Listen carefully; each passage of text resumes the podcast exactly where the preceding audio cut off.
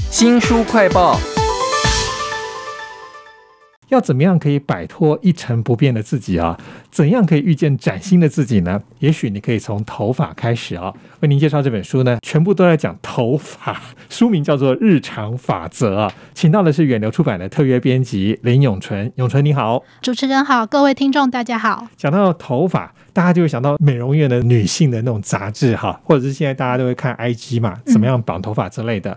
不想要永存自己，因为您也是女性，一定有想过要怎么样面对你的头发吧？是是，我以前是会看 YouTube 的，因为就是会有介绍各种编发的方法，然后依照那个方法去做。但是因为我头发很多，所以通常操作的不是很顺利。对，我看这个书才知道说，原来那个头发粗跟头发细的人。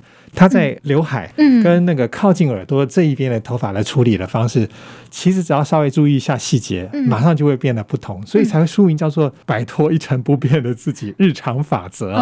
这个法就是头发的法。那这本书里头其实有很多的细节，我想你可以先从你自己最有感的细节给我们介绍一下。好，我自己最有感的部分就是吹头发的部分，因为我我自己头发非常多。那我以前在吹的时候，其实都是模仿设计师吹的那个手法。但是我没有模仿到它的精髓，所以我头发还是会吹很久，然后很难干。那这本书里面是有介绍说，吹头发的时候要从头顶的发根开始，而且要把它拨松吹才吹得到里面。接下来是吹下面的发根。那我后来就是依照他这个方法去做之后，我就发现，哎，我吹头发的时间竟然变快了，然后也不会一直吹到满头大汗这样。其实讲到那个吹头发这件事，我看到他有一些图解。原来造型的差异就是在一点点小事情上面，嗯，例如说旁分的方式好了，他会希望你尽量不要非常清楚的那种分法，嗯，哦，有有有，其实设计师也是有说过，头发上面拨松的话看起来会比较流行，就是他有介绍是怎么把那个分线去除掉，让你做出新的分线。那他就是有说你在吹的时候要左右拨左右拨，让把那个分线弄模糊，然后你再去分出新的分线来，不要每次都分同一条线，因为。书里面有很详细的漫画图解啦，所以你会看得很清楚，知道说它造型真的有很大的差别。那我们的听众其实年龄层比较大，想必一定有很多白发的困扰，这个部分也可以介绍一下。好的，好的，因为我自己本身也是白发困扰非常严重的人。那我之前都是去美容院，就是枕头染，就是我看我妈妈在染，其实自己很难染的均匀。那这本书里面就有介绍说，自己在家染的时候，你最好是只染发根就好。就是你去让美容院可能帮你做一个枕头染，然后你自己再染发根，因为发根的话，你比较容易把头发分成一撮一撮的，那就比较容易染的均匀，不会染出来斑斑驳驳的。那或者是说，你也可以用一般市售的那种时尚染，你就不要用白发染剂，因为染坏了就很难补救。但是时尚染的话，其实它的染料不是这么重，所以它染坏的话要补救也还可以。那就是可以依照你的白发去选。适合的颜色，那他就有说，如果你白发量多的话，那你就是选择比较浅色一点的，让你的头发看起来很像挑染这样子，就会比较时尚一点。其实因为我自己从来不染发了啊，但是我身边很多的女性朋友一定有这些困扰，都在这本日常法则当中。但是我们今天并不是在介绍一本什么美容院准备给你的那种女性杂志的书，我们在介绍这本书，其实连 size 或者是他写作的手法。那个句子啊，很多心得都让我觉得意想不到的。嗯，因为这本书的话，它每一则都是很短的短文，就很像社群网站上面那种短文一样，它不是很长的，就是让你可以随手翻，然后就可以看到一点不错的知识这样子。所以我们的书的设计也是把它做的比较轻薄，size 比较小。就方便你放在包包里面，然后带出去车上啊，或者是需要用的时候翻开来看一下。里面还有一张书签，我觉得也非常有趣。对对，就是那张书签的话，用玫瑰的造型，是利用里面的插图去设计的。那就是希望说可以让大家感受到这种娇弱的感觉。上面还有一句话说。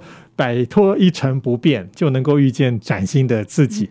所以，他突然又有点文学味了。这也让我想到这一本《日常法则》。这个作者他常常在讲那些很具体的头发或造型或发质的部分的时候，会有一些他自己的心得。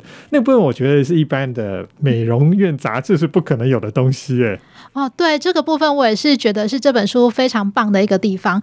头发其实跟衣服或是化妆不一样，它其实是长在你身上的，所以它等于是你自己的一部分。换一个造型之后，你可能就是会有全新的心境。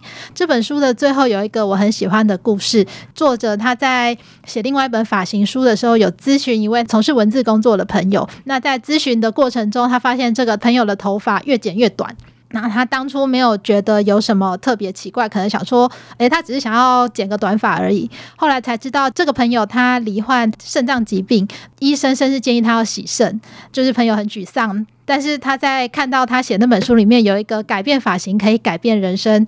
他就想说，我就是来换一个发型好了。他就把头发剪短。结果后来第一次见面看到他的人都觉得，哎，看起来好有精神，好有活力哦。那他内心也涌出了精神跟活力，他就下定决心，就是要做肾脏移植手术。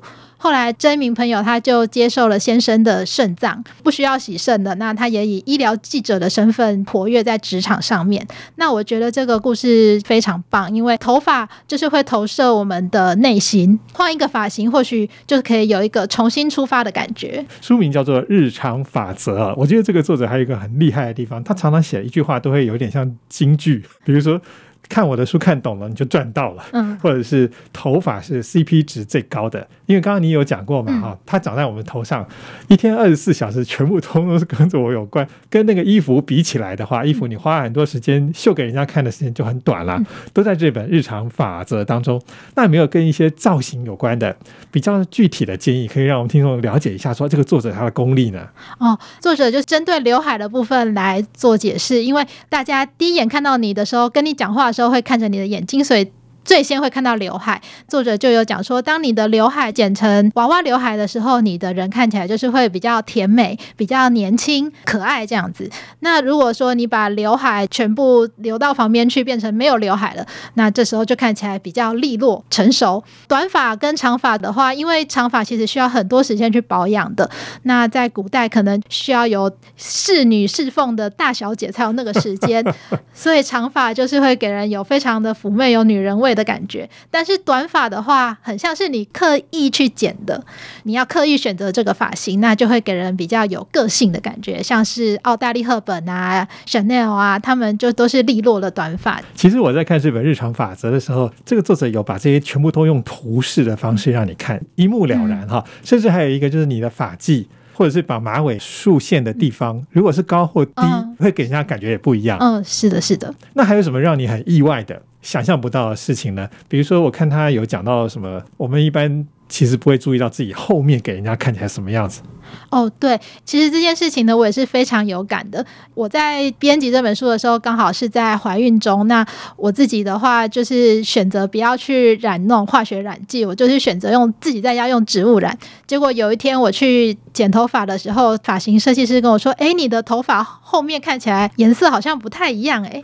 那我才发现说，原来因为我自己染的时候都是照着镜子的，所以都会只注意前面，没有注意到后面。作者就有说，你头发用好之后，你不要只看前面，那你可以请家人或是朋友帮你看看后面啊，或是现在手机很方便嘛，你就拿手机就是自己拍一下后面，看一下你的后面是什么样子。哇，这是全方位的跟发型、发质、保养有关的日常法则，都在这本书当中啊！非常谢谢远流出版的特约编辑林永纯为我们介绍这本书，谢谢您。谢谢，也请记得帮我们新书快报按个赞、分享以及留言哦。我是周翔，下次再会。